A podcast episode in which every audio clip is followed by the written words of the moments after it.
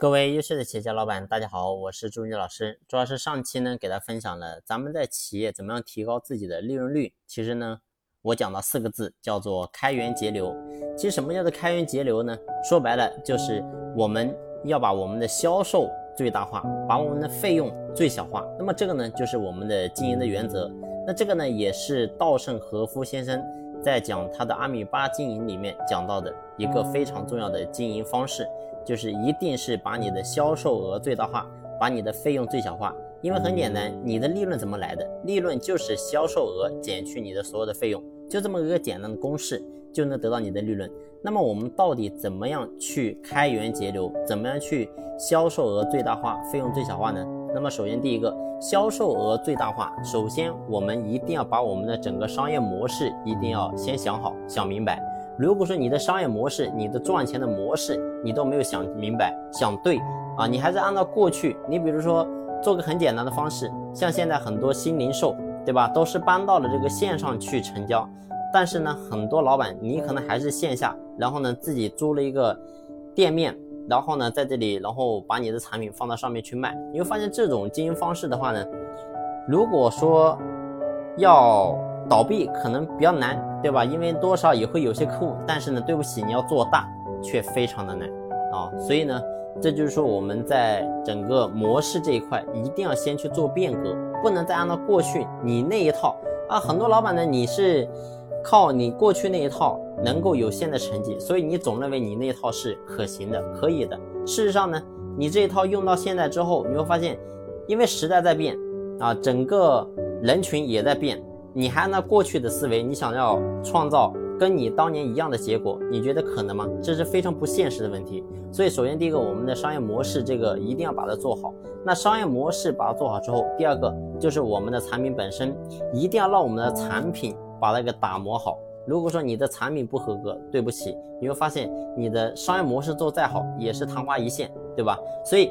还有一个，除了产品之后，我们还有一个就是把我们的销售一定要做好，把你的销售团队组建起来。光靠你一个人的销售，我说你再厉害，你又能做到怎么样呢？啊，所以一个人的力量始终是有限的，必须要靠团队去作战。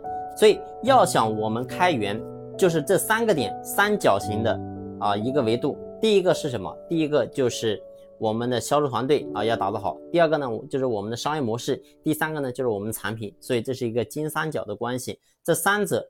能够定天下，就能够把我们的销售额决定走到哪个位置啊，这个非常重要的。所以这是关于开源。那关于节流这一块，其实节流这一块呢，就是啊，我们公司会有各种的费用啊，你比如说房租、水电、员工工资，包括是材料这一块，对吧？那这个地方呢，我们要做什么？一定要做到，也是做到几个字。那么这几个字叫什么？叫精细化管理啊，不能再按照过去啊那么粗糙式的、粗犷式的管理。啊，很多人觉得，你比如说同样做，假如说做衣服，那同样是一块布料，他总觉得，哎，反正好像也差不多，啊，这个这个那么多布料，然后用，他没有说注意一个耗损率的问题。其实耗损率非常重要，因为你要记住，如果说你做的少，你可能还看不出什么来啊，有的有的时候可能一分钱那的差距，但是呢，当你一旦上量之后，你会发现这个差距是非常大的，啊，一分钱。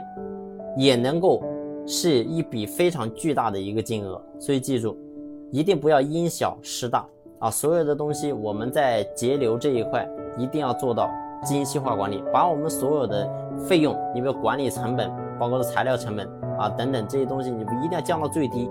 降到最低之后，特别是现在这个年代，你会发现各个行业其实大家做的产品啊都是同质化的，就是你能做，你会发现别人也能做。那这个时候你的优势，你想让，啊，都在打这个价格战，你想比别人更加有价格优势，那么你唯一能够出在什么地方呢？那就是你的成本。如果说你能把你的成本把它降下来，那自然你就会有利润了啊，这是一个非常简单的道理。所以这是开源节流。那么开源这一块，关于价格这一块的话呢，我们到底该怎么样去做啊？具体该怎么样？那么下期呢，我们也会结合我们经常在。